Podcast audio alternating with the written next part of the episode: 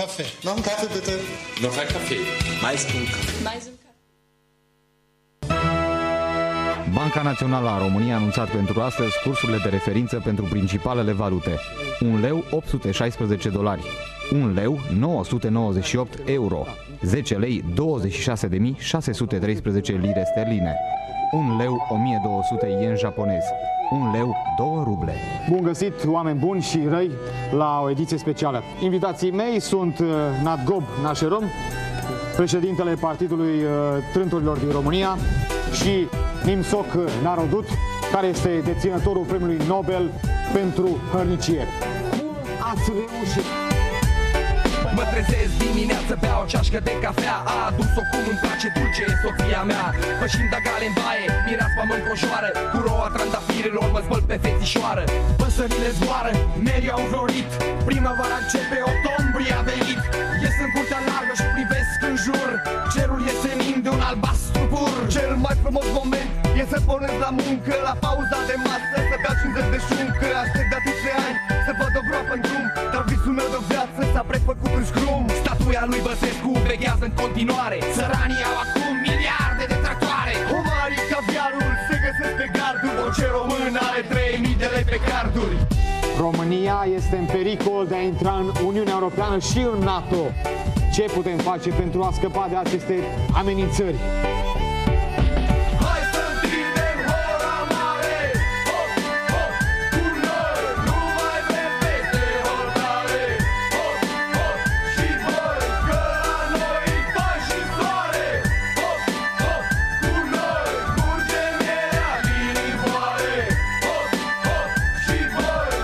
Cel mai căutat animal din România este șocâtele. Acesta se găsește în varianta maro cu volapic în vârf și coclendă roz. Nu vă recomandăm varianta cu sebla coloidală pentru că aceasta capătă un bibistrocel rocobazdugat. Noi trăim bine în România. Cine sunt oamenii care vor să ne cotropească? Americani, germani și alte zeci popoare Ne bat în poarta țării, așteaptă la hotare Când hoțul intră în casă, eu îl poftesc la pun în plasă Poliția mă oprește doar ca să nu umple roata. Îmi umple rezervorul de drum, sunt iarăși șgata. Pășești în magazine și poți să-ți iei ce vrei. Portarii te plătesc ca să mai vii la ei. Căprioara așteaptă să fie vânată. Pulpa dreapta spate ți-o oferă toată. Concediu poți să faci pe lună sau pe soare. Extraterestrii au servicii primitoare. Plugurile sunt făcute din rectancuri. Americanii ruși îi spun acum doar bani. Mă gândesc cu greu la strămoșii mei Cum au trăit săracii cu un milion de lei Revenim după un scurt moment publicitar. Stați prin zonă.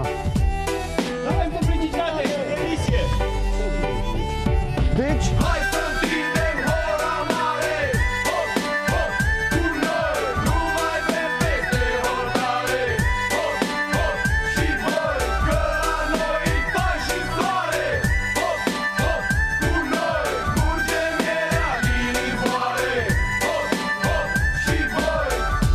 Ieri uzinele Dacia au achiziționat concernul Daimler Chrysler și General Motors. În urma acestei tranzacții, România a plătit datoria Statelor Unite către Somalia și Irak.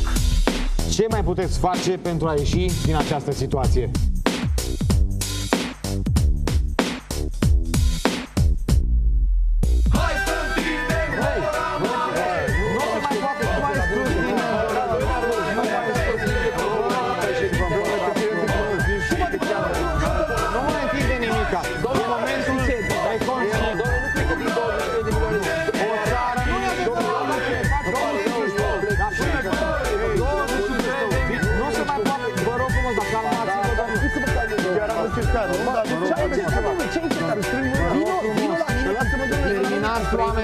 Gata, gata, oameni buni, gata. Terminați.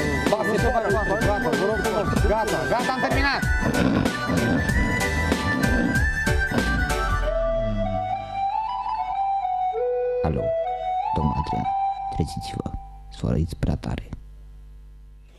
Da, dragii mei, intrăm și în direct. uh, Da, pe mine nu vrei să mă lași în direct, nu? Deci mie nu mi-ai ridicat Păi microfonul. nu ți-am ridicat, că am pus microfoane aici, Păi mai da, multe. pus Ca... Așa, da, dar eu sunt mai la distanță. Vreau și eu să mă aud. Da, și fii atent că Stai un pic. protestez, da? Nu.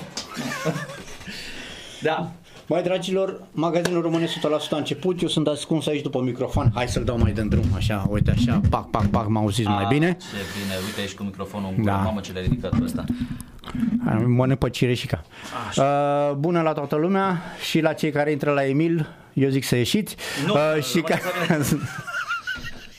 la mine. Așa, Uh, 2-2 acum. Astăzi ce să vorbim, că na, toată lumea discută numai de ce a fost în noaptea de 10 spre, de 10 spre 11, da? În București. Uh, L-avem și pe băiatul ăsta aici în spate care ne va spune cum a decurs cu semnăturile, câte a trimis, cum a trimis, câte vor fi invalidate și așa mai departe, că am vorbit deja cu niște primari din uh, România care au spus Așa. că cele trimise de el le invalidează pe toate. Nu că le ia și le bagă la PSD asta Că e nu cu nicio Soros, problemă, nu, asta e cu clar, Soros, clar. nu. Te- Bună seara! Bine ai revenit cu noi în studio, trage-te mai aproape, cred că ai nevoie de microfonul ăsta, ca să-ți ajungă aici. Mhm. A, stai așa, au, mulțumesc. la mână? Bun, Bună seara! așa, A, da. Așa.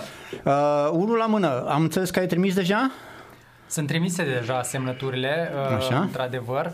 Uh, Vor ajunge, termenul limită teoretic uh, este 20 august, uh, prin urmare ar mai fi vreo două zile până ar trebui să se încheie termenul de Oficial. pe site-ul, da, oficial.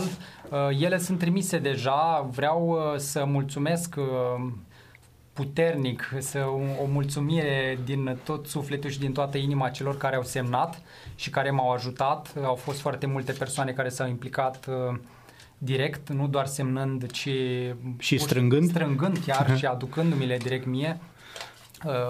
Uh, Sunt uh, oamenii, am observat cu ocazia asta că sunt foarte, foarte implicați și sunt foarte mulți oameni care chiar uh, sunt foarte informați știu exact ce se întâmplă, mulți chiar mi spuneau uh, vești pe care eu nu le știam sau uh, deci Da, am fost da. foarte uimit, am cunoscut foarte mulți oameni noi. Uh, Da, și uh, aceste semnături sunt trimise, uh, urmează uh, să fie acum uh, centralizate, deci ele uh, au ajuns cel mai probabil, cele pe care le-am strâns noi din Freiburg, uh, au fost uh, centralizate în, uh, pe toată diaspora, pe toată Germania, s-au adus și din Franța și din UK, de peste tot și s-au trimis către România. Și acum uh, sunt uh, foarte multe la sediul USR și se, oamenii lucrează să le centralizeze. Deci uh, s- e nevoie de voluntari. Dacă aveți, eu știu, persoane care doresc să facă Prieteni cunoscuți prin România care vor să ajute Chiar și au o- un pic de în timpul lor liber. Chiar să-și o oră, ofere. două, nu contează, asta se face acum. Deci, practic, se centralizează, se adună, se pun pe, pe dosare, pe uh, localități, pentru că știți probabil că ele trebuie uh, separate în funcție de localitate, adică fiecare comună, fiecare oraș, fiecare municipiu este într-un dosar separat, se trimit către primării și primăriile le vor valida. E un proces mai complicat așa, dar nu e nicio problemă. Le discutăm. Noi suntem mai nevul mediu, la noi încă nu merge cu votul electronic și... Bun, Hai de capul Silviu, nostru. de mers ar merge, numai că nu se vrea. Da, Da. păi nu că ar fi... Păi deja până acum se strângeau Păi îți dai și seama, milioane. uite-te numai departe, data de 10 transmisă live și unde am ajuns, dar mai mită restul. Bun, uh, una dintre cea care s-a implicat a fost și Raluca. Așa este și mulțumesc Am văzut că a foarte trimis mult. și ea deja toate semnăturile. Da, cu Și- bicicleta s-a dus Da, da, s-a ca dus cu ultima tură bicicleta. cu bicicleta și chiar Raluca, te scria- salutăm. Te salutăm pe calea asta și îți mulțumim încă o dată pentru implicarea ta. Da, o fată devotată, o, o româncă adevărată, de fapt, Da. nu? Uh, și de asta ar fi bine să ne implicăm mai mult fiecare dintre noi. Mulți dintre noi merg pe varianta apoi și ce să schimbăm noi unii mici de aici. Uite că putem să schimbăm orice. Uh, și na, că mai mult sună și alții.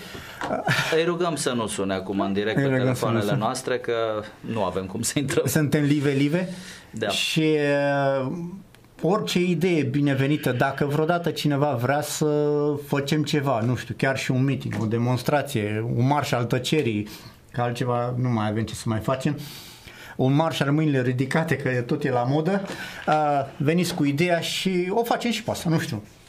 Bun, uh, legat de ceea ce tu spui, Silviu, de meeting și de marșuri și de toate, eu vreau să anunț Mario Mocan, tipul care s- unul dintre tipii care s-a implicat foarte mult în uh, organizarea plecarea cu diaspora. dias- exact, Mhm. plecarea diasporei spre București și participarea diasporei la meetingul care a avut loc pe data de, începând cu data de 10. Bine, meetingul legat de diasporă, că de fapt săracii de la Rezist sunt acolo de, de nu mai știu ei de când. Chiar mă uitam uh, zilele trecute că sunt 530 și ceva de zile de când se face sunt aproape în acolo. fiecare zi exact. protest. Deci pentru acei oameni tot respectul și toată stima. Vreau să mă leg de acest uh, Mario Mocan care a dat acum, am citit un interviu Da. și se vrea, la cererea diasporei europene, deci la cererea multora dintre noi, cei plecați de acasă, să formăm un partid. Acum, din ce am citit ce am înțeles și ideea este foarte bună, partidul va prinde încet încet conturul și va fi un partid de centru. Asta e un lucru fantastic. Și i-am și scris în, uh, în privat și i-am și postat de fapt pe pagina sa de Facebook. Noi românii din Freiburg, deci românii în Freiburg, pardon, românii în Freiburg, acel grup a nostru unde suntem, încercăm să, să ținem legătura, să le fim alături. Dacă sunteți în asentimentul meu și sunteți de acord, chiar o să facem, o știu, facem un gen de sondaj pe, pe românii în Freiburg. Putem să facem și asta. Și doar atât, un da sau nu și eventual, eu știu, o mică, un mic coment, știu eu dacă aveți ceva împotrivă sau Nu eu știe, nu avem încă niciun detaliu despre Exact. ce o să fie, cum o să fie, ce formulă o să... Exact. Eu uh, uh, l-aș ruga pe Mario, și dacă, pe Mario dacă cumva o să urmărească emisiunea noastră sau, uh, mă rog, dacă mă contactează ulterior sau pe mine sau pe Silviu, să primim ceva detalii, m-ar, m-ar bucura tare mult ca să vă putem ține și pe voi la curent cu tot ceea ce va urma.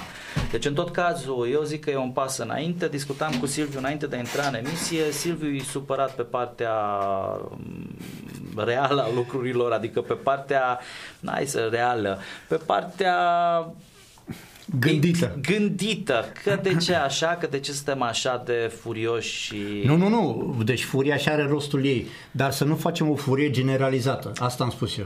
Așa, și eu i-am zis Silviu, omul românul trebuie să dea afară din el și o dă săracul cum poate la momentul Da, da, respectiv. nu e bine. Nu rezolvăm nimic. Deci trebuie să stăm să gândim un pic, trebuie să stăm să vedem un pic, trebuie să vedem, pentru că eu am stat și de atâtea zile mă tot uit la re, re, re, re, re luările care se dau cu ce s-a întâmplat în piața universitară. Din diverse unghiuri, din diverse uh, surse. Am văzut și sursa jandarmeriei, am văzut și sursa antenelor, am văzut și sursa tuturor uh, pe partea asta, Digi24, pentru că am vrut să-mi fac o părere normală.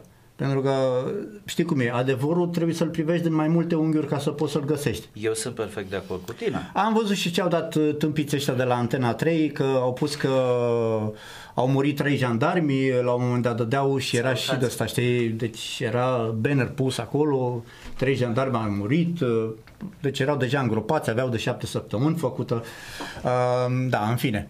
Am văzut în ultima vreme se mediatizează atâta marele duel între Oreste, care a luat-o și ăsta razna rău de tot, îi flutură neuronii, și Mircea Bada, altul care a luat o raznă mai de mult, ăsta nu mai are neuron deloc. Uh, Doi foști prieteni la camarad, uh, sunt camarazi de fapt, au mâncat o pâine împreună, La au ajuns început. acum să se facă ca la ușa cortului. Și Da. mă gândesc, băi nene, uh, ci, a, asta e problema societății românești în momentul de față. Eu la meetingul diasporei nu spuneam meetingul diasporei, eu aș fi vrut să-i spun meetingul românilor. Da, Mie- dar noi am fost numiți diasporă pentru Da, faptul tocmai că asta este. trăim Tu nu vezi că afară ei și noi încearcă- suntem diasporeni. Ei încearcă să ne dezbine. Acum mai nou, hai să urâm jandarmii. De ce să urăsc toți jandarmii când au fost tâmpiți între ei, cum au fost tâmpiți și între manifestanți? Că și între manifestanți au fost tâmpiți. Ăia de 10, 20, 30 câți au fost, sunt tâmpiți. Silviu, acum Nu. eu ți-am zis și înainte, eu sunt pornit rău de tot pe jandarm, da? Da. da? Și acei tâmpiți care tu îi numești, de fapt toți jandarmii au fost îmbrăcați civili. Deci asta am vrut să spun. Deci hai să stăm Hai să să vedem. nu confundăm că uh, omul, Da, da. Alb, omul alb pe care și voi, cei care acum ne urmăriți și care ne, veți, ne veți urmări ulterior din, din uh, uh, Da. postarea noastră veți vedea că acel om înalt, de fapt, n-a fost nimeni altul decât unul din șefimea Păi nu, deci... A, deci stai un pic. mercenarilor. Deci Eu el nu a pot și să-i mai numesc recunoscut. jandarmi. Deci el a și recunoscut, a fost la un post de televiziune, la Realitatea Da, sau nu știu și- unde, și a spus, el a dat ordinul să avanseze uh, jandarmii, pentru că Când prin au făcut stație... semnul ăsta au fost Scuză-mă. grenade și când a fost așa au fost spray. E Faină normal. treaba. Deci nu te supăra. Că a făcut semnul astea mă doare nici în frunză de iarbă. Măi, eu mi-e ciudă Pe că mine nu mi-e s-a de găsit altceva. unul ca să-i facă un semn pe spate. Nu, mă. nu, nu. N-ai cum. N-ajungi la N-ai, el. n-ajunge el. Da. Uh, Partea proastă a fost altceva. Că se încearcă învășbria societății românești. Aia e punctul cel mai rău care se întâmplă în momentul de față. Dacă începem să dăm... A, eu aș da în, cu coșe la care a, fost, a făcut... Uh, uh, nu pot să zic uh, A făcut conferință un de mare presă, caca. a fost o paranghelie aia. Deci a fost un mare caca. și ce a a arătat făcut. Ești de el, acord? a pupat icoanele, a dat Hai o să lacrimă fiți, pe că aceasta tricolor. este declarația mea. Ce declarație, frate? Că el n-a, deci acolo a fost total aiurea. Băi, omul ăla, eu nu știu, și-a mai luat și, deci a luat concursul? Deci ține minte că a luat concursul de șef al jandarmeriei? Auzi, Silviu, acum, dacă și eu l-aș pupa în cur pe Dragnea, să știi că aș lua și eu concursul. Bun, mă pun în situația să fiu în jandarmerie, să am ceva în Nu, spate, deci acolo. noi da, da. acum, în momentul de față, trebuie să găsim câteva creiere limpede, limpezi, Limpezi. na, limpede, am vorbit ca Viorica. Veorico. Deci pot să dau pentru prim-ministru, Așa. nu? Așa, da, bun. Aveți prea multe studii deja. Da, nu, ai picat, că știi prea multe. Eu știe că vorbește în românește în corecte, Uh, Știi așa ce? că e Scuze-mă sub că te 50. întrerup de la idee. Dan Toma nu mai are numărul de telefon. uh, Dane, uh, 0761 31028 31028 Dar nu ne suna că nu vorbim cu tine Așa, stai Că supărat. mi-a zis uh, tovarășul Dragnea că dacă vorbim cu Dan cei Toma, care sunt cu cu Soros tipul ăla care așa, Cu nu, Soros, n-are, cu n-are. mișmașuri, cu grenade lacrimogene Da. Da, deci să revenim uh, Trebuie să găsim creiere care să gândească la rece Care să încerce să stabilizeze societatea românească Și să împace oamenii să nu mai existe diferența asta că uh, la toți pesediștii să le dăm ceva. De ce? Sunt unii care sunt învrăjbiți, sunt îndobitociți. Aia sunt, păi frate.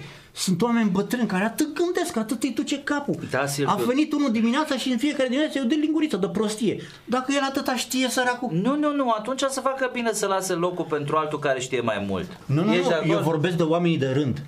A, de oamenii de rând. Eu vorbesc de oameni, eu oamenii vorbesc de de rând. societate. Nu, eu mă refer la politicul PSD-ului. care Aia n-ai tot ce să îți mai vai faci cu ei. Varză. Aia n-ai ce să mai faci cu ei. Păi cum nu?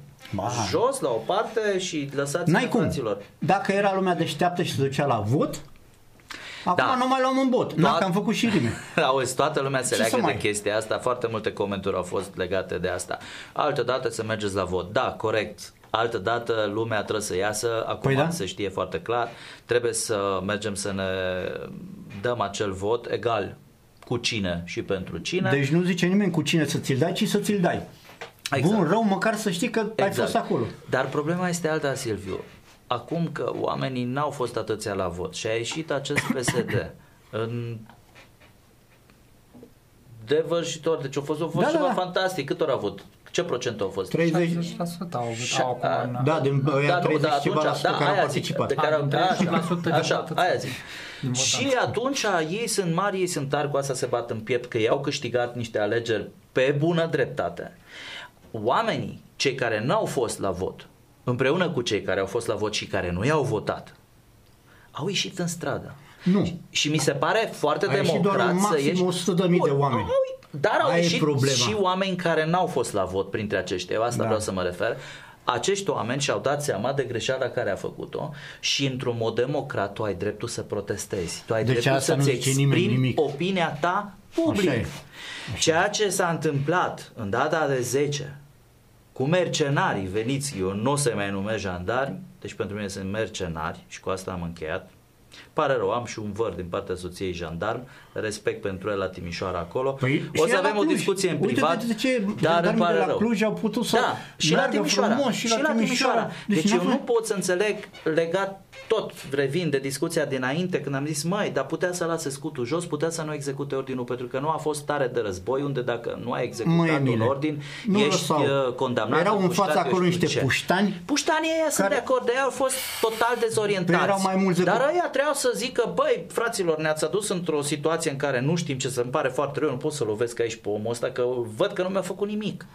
Da, cum mă, dai cu spraiul în Emile. el, cum arunci cu grenada aia să, să-l afecteze atât de tare? Ai și- făcut armata, da? A făcut armată. În primele două săptămâni de armată cum era? Dacă zicea la să miroși wc miroseai wc sau ți-o furai?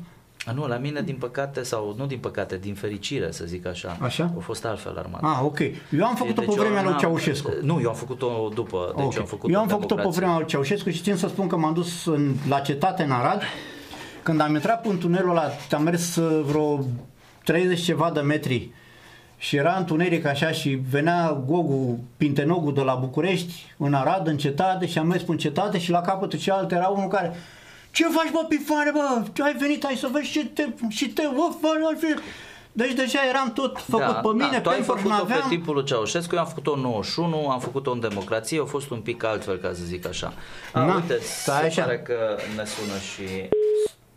Na, Na, că nu uite mai că ne sună. sun- s-a așa... Mai Dane, sună-ne odată, mai sună-ne Dane, dacă odată. sunt tu. Da. Până, până ne sună Dan, vreau să mă leg mai de un subiect care pe mine m-a deranjat foarte tare și... Aleluia! Da, aleluia. Păi nu, asta e. Acum îmi cer scuze, nu vreau, n-am nimic. Eu sunt credincios în felul meu și fiecare dintre voi sunteți în felul vostru și la fel și voi cei care ne urmăriți și ne ascultați. Dar de la a avea o credință în Dumnezeu și în a transforma credința, da. Ridică un pic receptorul, te rog. Alo? Alo? Alo? Alo? Alo, ne auzi? Da. Oh, mamă, Da, dar, Dan ce, sunt. dar vorbește Dan- un pic mai Dan tare. sunt. Da, Da, Dane, sunt Toma. bine ai venit uh, pe A. linia undelor cu noi aici. linia prin, moartă. uh, Pe linia moartă, da. Ești pe, fiată că ești pe linia roșie la noi. Bună seara, băieți. Bine Salut, te-am salut. uh, Ah. regăsit, Dane. Uh, cei de pe net nu or să te audă. Da, te vor auzi doar cei din radio și asta este. Ne cerem scuze, nu avem ce să facem. Stai un pic să încep să dau mai tare. Da, uh, boy, fiate că mă speri, fac Aș așa. fi vrut Ah. două lucruri să punctez. Te rog, Dane. Unu, nu știu dacă voi ați observat pe, pe, pe filmulețele respective filmate la protest, faptul că cei care provocau pe jandarmi, pe, pe cei din dispozitiv, Da?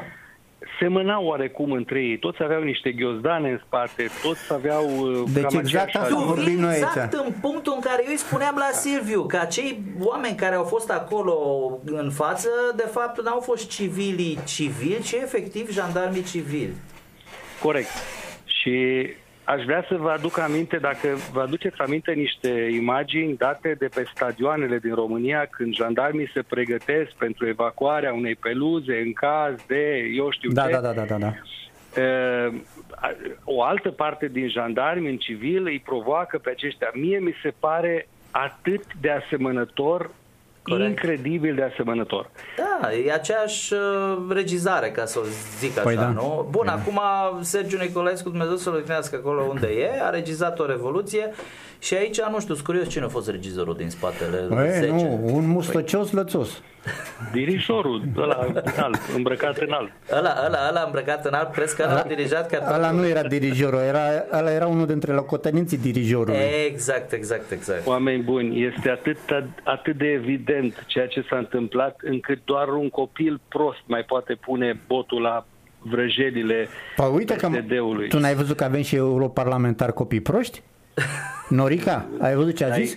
Dar Că nu-i nici prima și nici singura. a zis că sunt fake-uri alea, ea are ceva dubii, că parcă poți să faci ceva live Dintr-o transmisiune de- live, da. chiar un fake nu poți să Nu, faci. adevărul e că filmulețul acela în care omul, băiatul ăla, copilul acela își ia vreo 5 ciomage în cap uh, cu mâinile în sus, ăla era cu adevărat, se vedea clar că Da, e, clar, nu e pot- fake, nu? Da, Adică, da, da, da, e de fake. fapt, discuția între ei, discuția între ei a fost Ăla așa. era- Băiatul ăla a ridicat mâinile sus și a zis, haide, dă-mi, dă-mi, alo, lovește-mă, ia, ia, ia, da mai tare, dă, dă, dă. Și jandarmul săracul, ce a zis? Mă, dacă omul vrea, îi dau porție dublă. Nu cred. Asta sunt niște, asta au fost câteva întâmplări, uh, mă rog, uh, Da, dar uite, Exces de întâmplările zel astea, și- excesele astea de zel, partea proastă e că m, astea strică totul. Ca și cu mă, ăștia, cu izraelienii care au fost dați de un taxiu, astăzi am văzut uh, o filmare mult mai bună, mult mai profesională și se vedea clar acolo. Deci stătea cu bocancii pe ei uh, și acum, a, mai nou acum, știi că este o glumă nouă, hai să facem haz de necaz. Deci unul dintre jandarmii care au oprit pe izraelieni sună, dă repede pe un stație la șeful lui, șeful, am prins o, o gașcă de please, please. Și el zice, ce să ia mă? Nu știu, domne, că de câte ori dă mâine, el zice, please, please, please. Uh, deci, uh, poate dacă îi salutau cu shalom. Shalom. Păi nu, dacă îi atunci ar fi saluta cu spus că- shalom, zicea, cum mă minți mă pe mine, ce ai shalom aici? Unde ai shalom? Nu, nu, nu, Și că dădea ți-am mai tare. spus că nu vor și urmă. Facem, facem haz de necaz, oameni buni, Da, dar da, ceea da. ce s-a întâmplat acolo e o, o mizerie cruntă și demonstrează calitatea morală și, și mizeria din, din uh, actualul partid uh, care conduce România. Uh, Partea proastă e că asta vorbeam și cu Emil uh, acum trebuie să existe câteva creiere limpezi care să, încearcă, să încerce să, să coaguleze din nou societatea românească. Să nu mai există certuri între pensionari și lucrători, să nu mai existe certuri între ăia de la multinaționale și cei de la stat, să nu mai existe centru între diaspora și cei din țară, că vezi, Doamne, noi nu mâncăm uh, salam N-ai de cum să o așa. faci. Uh, N-ai cum să o faci. Dacă N-ai este cum un să o om faci. deștept, știe să o facă. Nu. Crede-mă. Nu, Eu cred că nu vor fi, pentru că e atâta dezinformare în politica PSD-ului și atâta... Nu, uh, nu, deci nu știu, vorbesc de PSD. Dane, PSD-ul e compromis, deci e varză cu carne. Nu, nu, nu. E clar. Ascultă-mă. În, în structurile de conducere sunt atât de mulți psd și tactica bolșevică e atât de... Um, Da, și asta de, e adevărat. De, de, um, adâncă, încât acești oameni, mă refer la pensionari, la, mai ales la pensionari cu prostiți. pensii speciale, sunt nu numai prostiți. A, cei, dar de, sunt ai cei cu pensii interesați. speciale, pe aia sunt interesați. Păi da, și ei la rândul lor fac uh, politica PSD-ului. Ei la Propagandă, rândul lor da. atrag uh, tot felul de chestii și provoacă pe ceilalți. Toată lumea vorbește doar de, de mărirea salariilor la bugetari. Bun, dar E o în prostie România asta. câți bugetari sunt? Nu, și îți mai zic eu 20%, altceva. Tu de unde, uh, uh, deci nimeni nu se întreabă de unde se măresc salariile. Deci uh, noi nu avem Munca economie. Noastră, a, nu a noastră, a celor care stau acolo. Uh, nu, nici din munca lor. Din împrumuturi externe. Uite-te cât a crescut datoria externă în ultimii ani. Corect. Uh, Deci ei nu pot să acopere din bugetul, uh, din taxele și din tot ce se plătește în țară, ei nu pot să acopere mărirea asta de pensii și de astea. Dane, dar s-a făcut o statistică. Un copil care se naște la ora actuală în România deja are 30 de ani de datorie. Și cu asta e, cred nu. că am zis tot. Da. Deci, ce să mai... E o chestie care nu dureroasă, e atât de acută încât uh, nici nu știu, Eu aș vrea- urlă eu aș cel vrea care să- e în pânte cu mamei deja, înțelegi? Nu Da. care s-a născut. Eu aș vrea să fac o, o, o uh, premoniție, puneți voi ghilimelele. Mm. Se va întâmpla exact ca în 2010, dacă nu mă înșel, când a venit uh, PDL la conducere și au găsit pușculița goală. Păi pușculița nu mai e gol acum, pușculița nu mai Acum există. e pe minus. Nu, nu mai, Pane, nu mai e nicio pușculița nici nu mai e cloșul, e vorba aia, cloșca cu, cu pui de aur, dar e dusă, e la ruși, hai să o luăm. Cine o ia? Bun, deci, deci totul este făcut cu intenție. I-au lăsat pe ăștia în datorii, cei care vor veni după nu vor avea altă soluție decât să strângă uh, uh, baierele pungii și atunci vor fi din nou acuzați că au tăiat salarii, au tăiat pensii, majorate Dane, și mărite. Dane, eu uh, întotdeauna am zis la români e o vorbă, speranța moare ultima. Nu speranța femeia de serviciu de la PSD, cum am scris eu într-un coment acolo, speranța românului. Noi suntem săraci, dar suntem o țară bogată. Dacă cineva vrea să facă ceva, dar să facă pe bună dreptate. Deci nu, repet, pe bună dreptate, nu din nou cu furăciuni și cu chestii de genul, România ar putea încă să-și salveze spatele. Da, se poate încă. Se poate face, România Dane. se va Știi la ce mă salva, refer? este- Noi mai este avem dorința. foarte multe resurse care se Da. pot face și care, dacă sunt rămuite cum trebuie, noi ajungem în câțiva anișori din nou pe o linie de plutire. Problema este cine e acea persoană care vrea să se implice în așa ceva și acea persoană reușește singură sau sunt 10, 3, Da, 4, da, că da. restul sunt... uh, Nu, o să fie o problemă, exact cum a spus și Dan. Cei care o să vină și o să încerce să redreseze economia trebuie să ia niște măsuri drastice. Uite-te cum e acum în Grecia, de exemplu, sau în Portugalia sau în Spania. Uh, și atunci o să vină naționaliștii. Sau în Italia? În Italia mai puțin, că sunt naționaliști de mult acolo. Uh, Da, dar au probleme și italienii, probleme Au. mari de tot. Partea proastă este că cei care o să vină și o să încerce să facă ceva o să fie sabotați și o să li se spună, eu uitați-mă oameni buni, ne ia pâine de la gură. Pe ce pâine să-ți iei că tu nici nu ai? Eu aș vrea să mai punctez două lucruri pe aia să vă las în pace, că probabil... Păi asta vreau să alții spunem care și nu- noi. Da, Nu scăpați așa ușor. um, doi. Unu, pardon, încep cu unu. nu, nu, e înainte doi, de că ai avut un punct deja. Acum zi pe doi. Um, Ia. mm, legat de partidul diasporei. Da. Uh, nu știu de ce am așa un feeling că va fi infiltrat de doi și un sfert. Da, la fel îmi spunea și Silviu la intrare, înainte de intrarea în emisie, că are o, o rezervă. Și eu am o mică rezervă, dar dăm Eu am voie o să mai mare sper. rezervă. Dăm voie să Sper mai și sper. eu. Sper și eu să n-am dreptate. Și eu. Uh, și doi, uh, Trei. citeam Trei. cu ani în urmă, citeam cu ani în urmă o chestie foarte interesantă legată de um, Israel.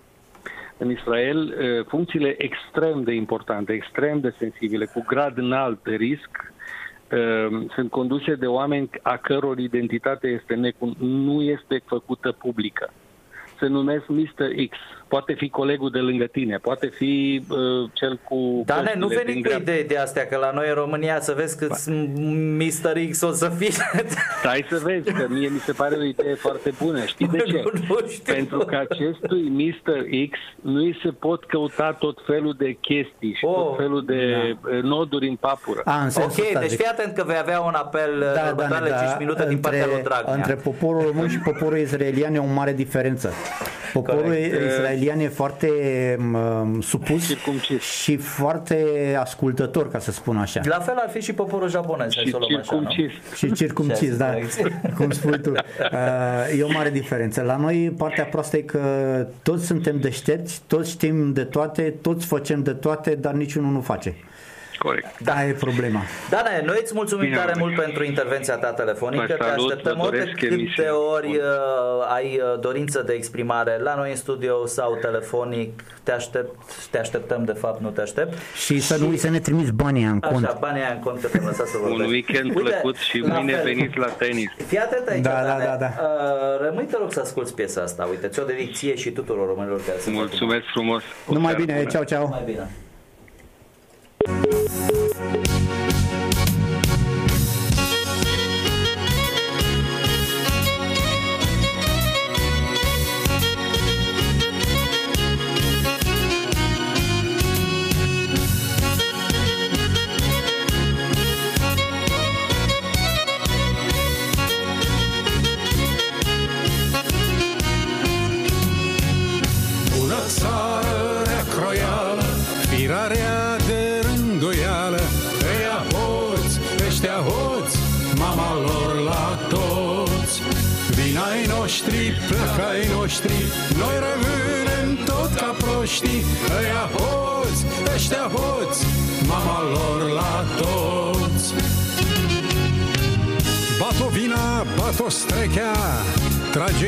Aici cu urechea, Măi române om sărac, iar ți-au venit de hac. Ne promit marea cu sarea și conduc aiurea țara. Opozanți și potentați, nu vă bateți joc de frați, chiar dacă bună țară rea croială, firarea de rânduială, ăia hoți, ăștia hoți, mama lor la toți. Vinai noștri, plăcai noștri, noi rămânem tot ca proștii, ăia hoți, ăștia hoți, mama lor la toți.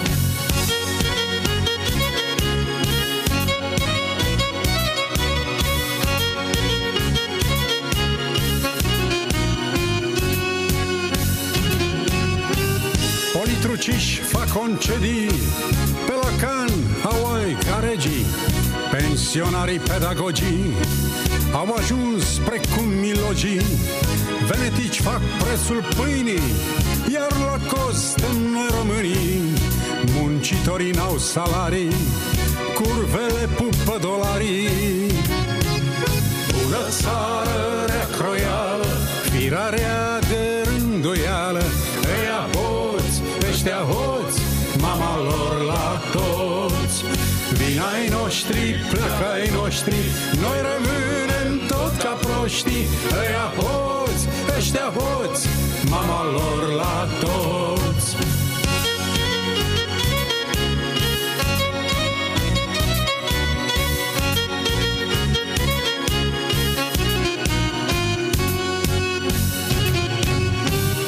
România e de vânzare Cu uzini crește hotare Șpăgile au zornăit Algoritmul mulțumit Dumnezeu dacă ar veni Prim-ministru într-o zi L-am mânjit și i-am găsit Cazier la SRI Că bună țară rea croială Firarea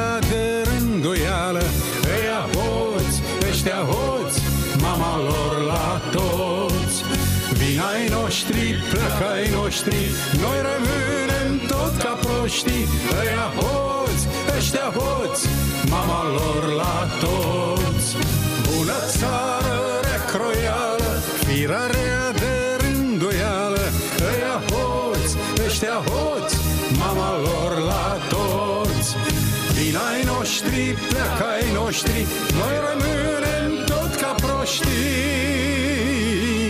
Ăia hoți, ăștia hoți Mama lor la toți Mama lor la toți Da, dragii mei, și revenim în direct. Uh, Noi tot discutăm aici și discutăm și discutăm. Uh, Discutăm discuții. Vorbim vorbe. Da, ce ar mai fi de zis după noaptea de 10 spre 11, cam nimic. Așteptăm să vedem ce spune parchetul militar. Noi sperăm să își facă treaba, nu de altceva, dar sunt cam singurii care mai pot să-și facă treaba. Dacă și-o fac și bine, o să fie perfect. Nu de altceva, nu mă interesează să cade capete, ci să se facă dreptate. Nu mă interesează, vai să îl spânzuri pe unul în piața publică. Nu, depinde de mine chestia asta. Dar uh, trebuie să începem de undeva, trebuie să facem curat undeva, trebuie să, să se facă ceva. Până și Raed Arafat, mă uitam la el, deci uh, am o mare stimă pentru el, pentru ce a Și făcut eu. cu smurdu, pentru ce așa... d- Da, da, uite, te mănâncă lupii, știi, Silviu? Da, te măi, mănâncă uh, lupii. deci el e unul dintre cei pe care nu poate să-l mănânce niciun lup. Nu te supăra. Nu vreau să discut pe tema asta. N-am, nu ai ce să-mi dai. El a vrut să facă multe chestii, mai mult mai multe decât a făcut. Și Lasă-l că e bine. Îi Uh, bine, păi bine măcar cât o făcut, da, mulțumim frumos. Uh, Omul ăsta Partea poate și proastă mai e mult. că el, de, dacă merge tot înainte vrenici pionier cu ce știe el și cum vrea el și cu așa, ar, o să fie bine. Dacă începe să dea după unul și după altul, Na, bun, asta s-a e terminat clar că pagina. Dacă o dă pe stânga și pe dreapta. e păcat și nu vreau să fie așa. Eu sunt optimistul de serviciu aici Așa? și vreau și eu să-mi spun părerea cu privire la 10 august. Oa, gata. Uh, Toți, uh, într-adevăr, au fost foarte multe lucruri de neiertat, lucruri pe care nu le-am mai văzut, lucruri pe care nu credeam că le vor mai vedea vreodată, mă rog, după Mineriadă. mineriadă, după Revoluție, ferească Dumnezeu. Dar câteva lucruri merită punctate aici și în primul și în primul rând uh, e foarte bine că nu au existat nu doar morți, ci uh, nici măcar răniți grav. Au fost într-adevăr răni urâte, răni uh, mă rog, dureroase, chinuitoare, multe momente jenante, multe momente grele și urâte, dar în cele din urmă nu a existat nimic grav. Iar asta e un lucru foarte, foarte important. Și al doilea lucru care este legat de primul este că nu știu dacă ați observat care a fost modul în care a acționat societatea uh, și nu doar societatea, ci uh, strict cei din piață. Adică dacă ați observat momentele în care uh, eu, eu, uh, pe mine m-a, m-a uimit foarte tare non-violența publicului. Adică, Asta și, uh, da. deci, Da. într-adevăr, haideți să urmărim, uh, Da, uh, da. au fost acel grup, da, pe care nimeni nu mai uh, poate izola, nimeni nu mai știe cine este, da? S-au fost 20-30 de persoane, dar în afara celor 20-30 de persoane, oamenii au fost total non-combat, total non-violenți. Adică, nu numai că n-au fost violenți, au, i-au scos pe oamenii aia, pe jandarmii aia, au scos, și s-a pus trupul și a pus trupul în fața lor ca să nu mai lovească. Deci ăia suntem noi, adevărații români. Ăia Așa e. suntem noi. Nu ăia plătiți de nu știu cine, nu ăia cu, eu știu, uh, cu interese. Oamenii adevărați, români adevărați sunt cei care au fost total non-combat. Iar Datorită asta înseamnă acestor foarte mult. fapte, de fapt, noi suntem bine văzuți acum și comunitatea europeană ne sare în ajutor. Exact.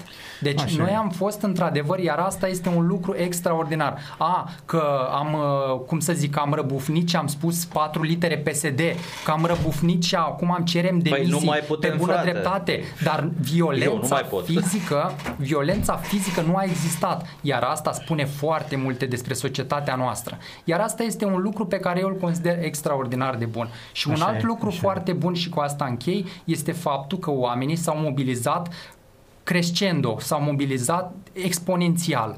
Deci dacă la început și inițiativa asta în care am fost implicat direct, dacă inițial nu știa nimeni de ea sau cine știa era destul de sceptic, nu știa pe ce parte să o apuce, acum la final, când am închis totul și suntem foarte aproape de a uh, finaliza, cu succes, cu un succes răsunător, deci sunt aproape un milion de semnături. Uh, Acum când suntem la final, uh, oamenii, uh, eu cred că sunt foarte puțini care nu mai știu despre, de, de, Despre ce să, să nu fie auzit. exact. Deci cine știe cum să nu fie auzit. Foarte mulți s-au implicat direct, foarte mulți voluntari care au fost chiar acolo la protest și după protest s-a semnat pe bandă rulantă. Oamenii au fost, deci și-au uh, și-au Riscat. vărsat, și-au vărsat ura semnând. E, asta trebuie făcut. Deci nu ură fizică, dar Așa trebuie e. gândit exact cum ați zis exact cum ați vorbit până acum.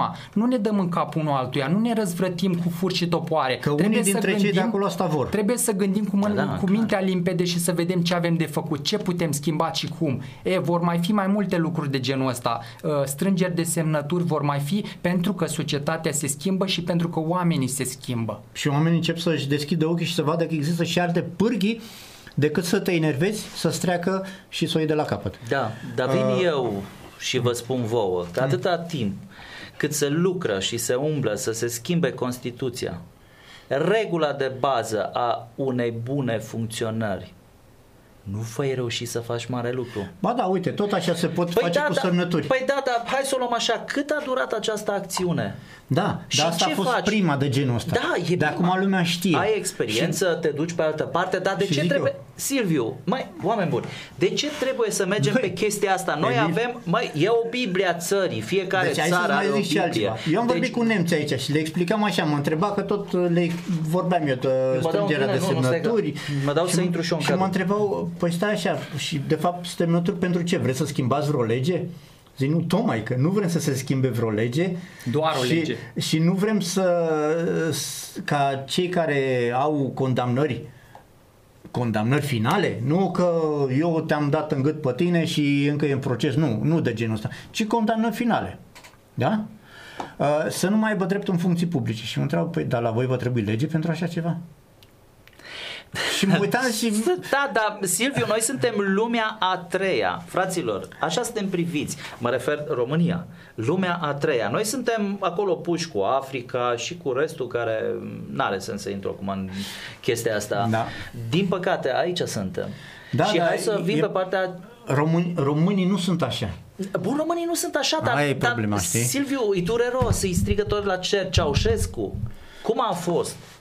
Da? Am avut o Constituție, fraților. Deci nu, nu a luat-o ăla, la, la purificat și schimbat cum a vrut el și cum a vrut. Stai un pic, că Constituția acolo era doar cu titlu informativ pe vremea lui Ceaușescu. Stai tu niște că tot ce vreau ei făceau. Silviu, ăștia s-au legat, ăștia au schimbat tot. Deci ăștia, cum să zic, Ceaușescu a încercat la un moment dat, nu mai avem pe Moș Crăciun, nici pe Moș Nicolae, l avem pe Toașu Mogerile. și la revedere. L-avem pe Ok, Mogerile. S-a încercat să se schimbe total și din credință și din tot, dar ăștia nu te supăra, ăștia mâine o să vină să spună că nu mai n-a existat nici Isus, nu există nici Dumnezeu. Și mai, stai un pic, numai mai e și pe Dragnea. partea altă. Și mai o iau, luăm acum că dacă tot dăm, să dăm în toți egal, nu? Uh, mă uit aici rolul bisericii. Rolul bisericii ce? Care este? Eu am început și nu mi-am terminat. Uh, ideea. rolul bisericii este să adune oamenii, să-i împace și să-i facă să se înțeleagă. Vezi că Eu- acum o să avem probleme. Așa, pentru Că că avem două biserici în Freiburg și amândouă o să fie cu ochiul pe noi. mie nu mi se pare un lucru, hai să zicem, e un lucru bun să fie, poți de împărăt, poți să fie și 30 de biserici, dar uh, să facă ceva să adune oamenii. Da. Da, da, uite, domnul, îi zic domnul. Nu, zi pot. tovarăș, că- Prefericitul. Da, nu, Nu. E, e un preot, mâna E dreaptă prea nefericitul. a prea fericitului. E vorba de Eugen uh, Tănăsescu, nu? Care ne-a numit uh, Muiangi. Da, păi atât al Pe duce românii creierul. din diaspora, da? Este mâna dreaptă a înalt preasfinției sale Teodose, da? Care la rândul lui este judecat de DNA pentru mărturie mincinoasă Ia și ce mișto. abuz în serviciu. Deci, fraților, dacă până aici a ajuns biserica, care tot o dăm, că dacă, de ce că biserica luptă, mai sunt, eu nu zic că nu, sunt, sunt preoți care Deci sunt într-adevăr, preoți care merită tot respectul Tot și nu- respectul. nu merită să le spui preoți și părinte. Părinți, așa, Deci părinți care au într-adevăr, tot- da. Sunt mulți Dar- care se implică și într-adevăr ajută uh, comunitățile în care sunt și ajută copii sărmani, familii pentru sărmani. mine, Silviu. deci este super. Dar Ăștia din sunt păcat, 20%. Aia e problema. Și 80% ce au făcut? Au transformat de fapt biserica într-o fabrică de bani. Băi, într-o eu- fabrică deci eu mă de uit la un interese. singur lucru. Uite așa, știi, eu sunt ortodox, născut, botezat, crescut, mi-am botezat fetele ortodox, dar uh, mă uit așa, diferență mare. Ia papa, catolic, și al pe prefericitul nostru.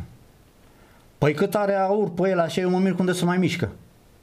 Chiar Dumnezeu nu-l acceptă decât dacă are vreo trei cruci la gât și totul cu sucul fie de aur.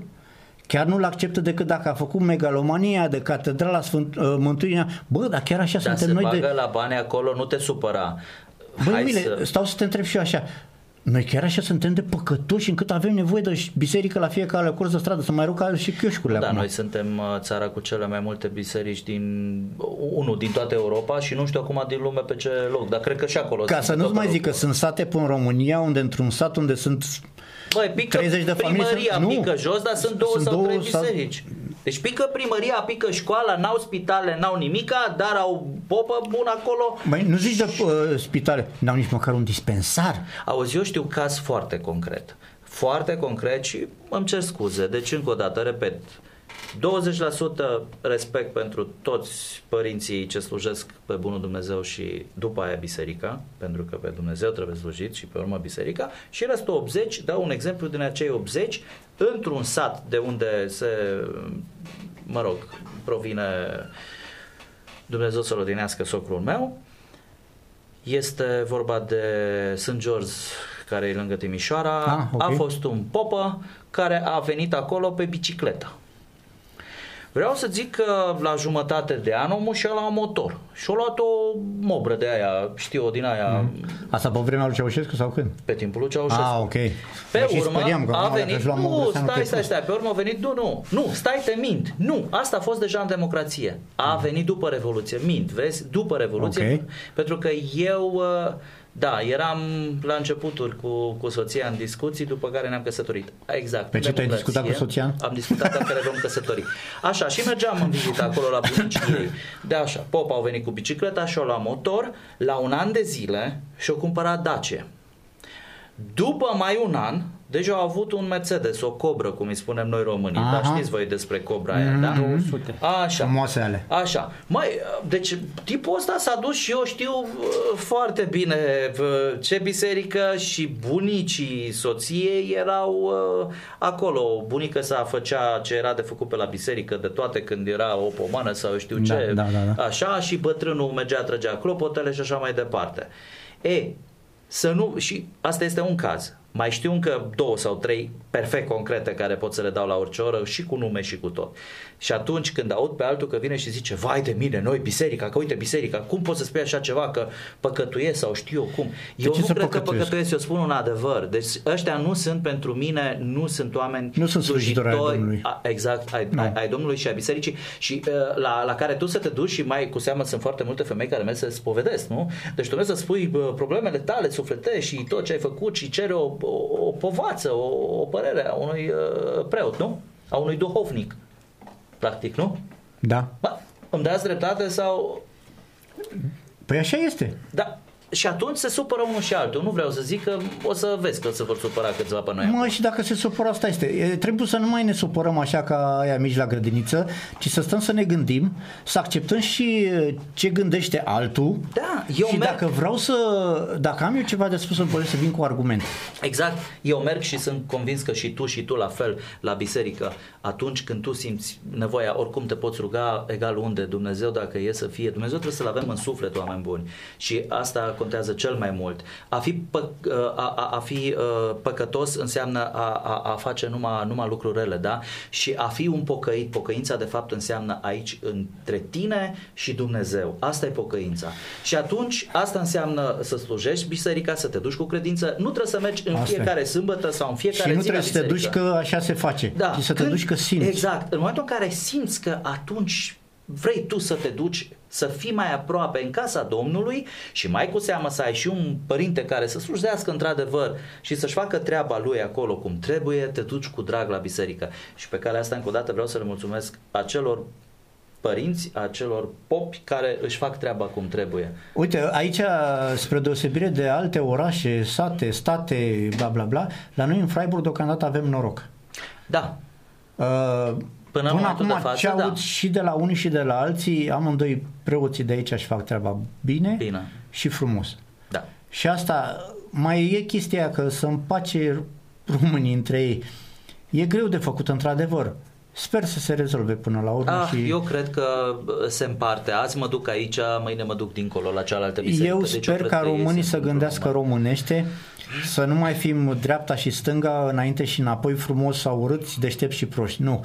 Toți suntem la fel, toți suntem copiii Exact. Domnului și e bine să respectăm, în, în primul rând, dacă nu te respecti pe tine și pe cel de lângă tine, degeaba te duci în biserică. Da, asta așa e. Poți să te duci să bagi mătănii până mâine, să pupi icoane de vreo 5.000 de ori, că tot ăla ești.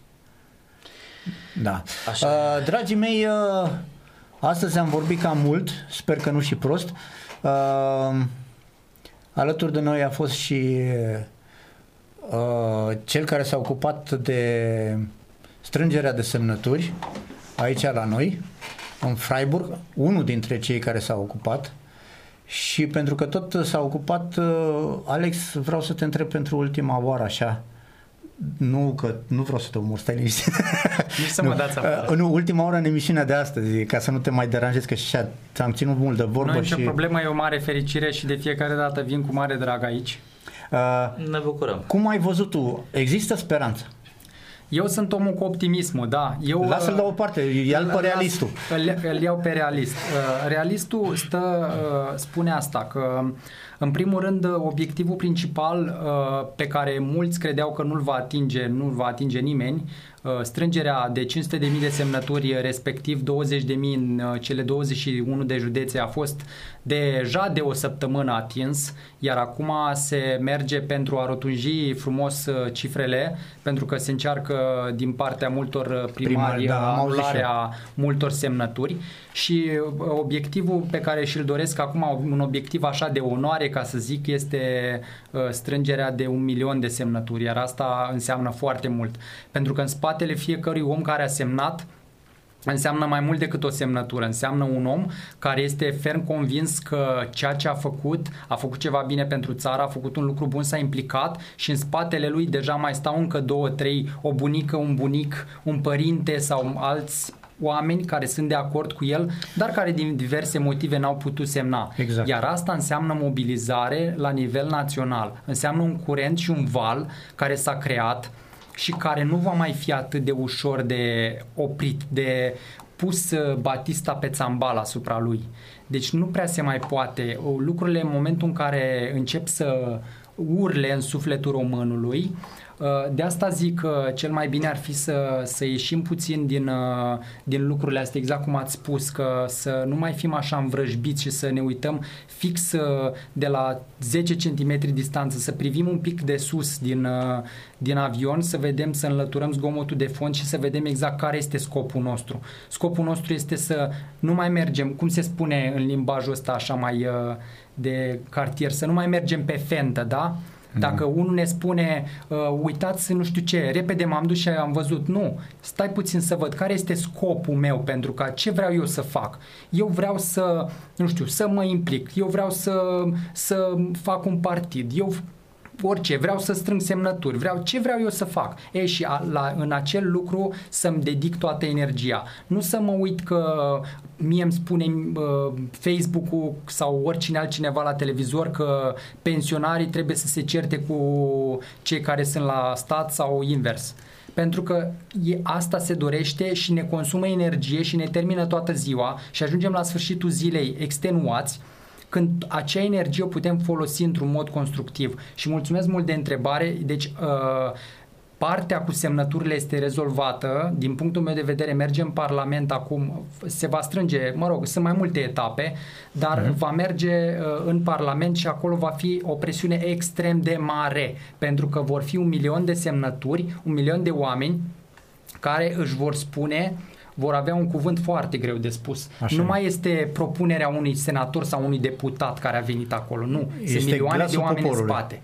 E, iar asta va conta foarte mult. Și uh, cu un alt lucru și închei este faptul că s-a, s-a început să se schimbe. Deci schimbarea a pornit.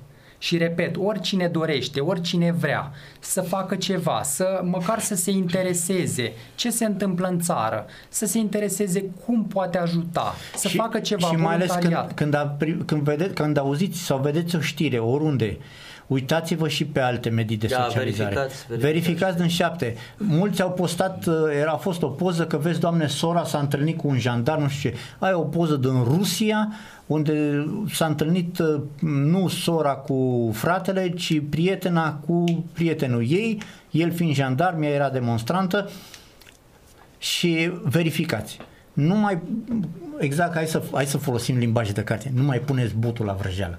Uh, haideți să fim un pic 5 minute mai deștepți decât ei, să nu ne mai interese ce rahat mănâncă ei, ci cum gândim noi și ce zicem noi. Și un lucru foarte, foarte important este faptul că aveți în uh, vedere faptul că după acest val de semnături și de implicare masivă vor urma și altele, pentru că oamenii deja dacă se uh, va vedea că se va, poate face, se va putea face ceva, oamenii vor începe să strângă semnături pentru mult mai multe lucruri și mult mai frumoase. Și cu cât vor fi mai mulți oameni, cu atâta se va putea face mai mult. Vă mulțumesc foarte mult pentru tot și mulțumesc Noi, că uh, m-ați invitat.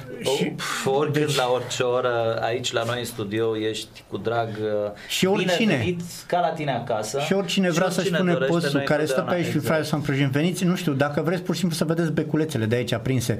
Da, sau să facem o poză așa de grup sau egale. Un Noi selfie. suntem aici în Sau fiecare dacă vreți să sâmbătă. facem un selfie cum vă batem, mi-aduc un pula neapărat. Da, că eu am, l-am deja cu mine în mașină la Alex e cu El e mâinile deja ridicate. antrenat. Alex, noi uh, îți mulțumim pe calea asta în numele tuturor românilor de bine care gândesc de bine. Și vă care... mulțumim vouă celor care v-ați implicat și ați pus osul la bătaie. Și sunt ferm convins că vei fi alături ori de câte ori uh, va suna goarna. Sigur, trebuie să facem ceva. Aici în Freiburg sunt niște oameni deosebiți, am, am cunoscut niște oameni extraordinari cu ocazia asta.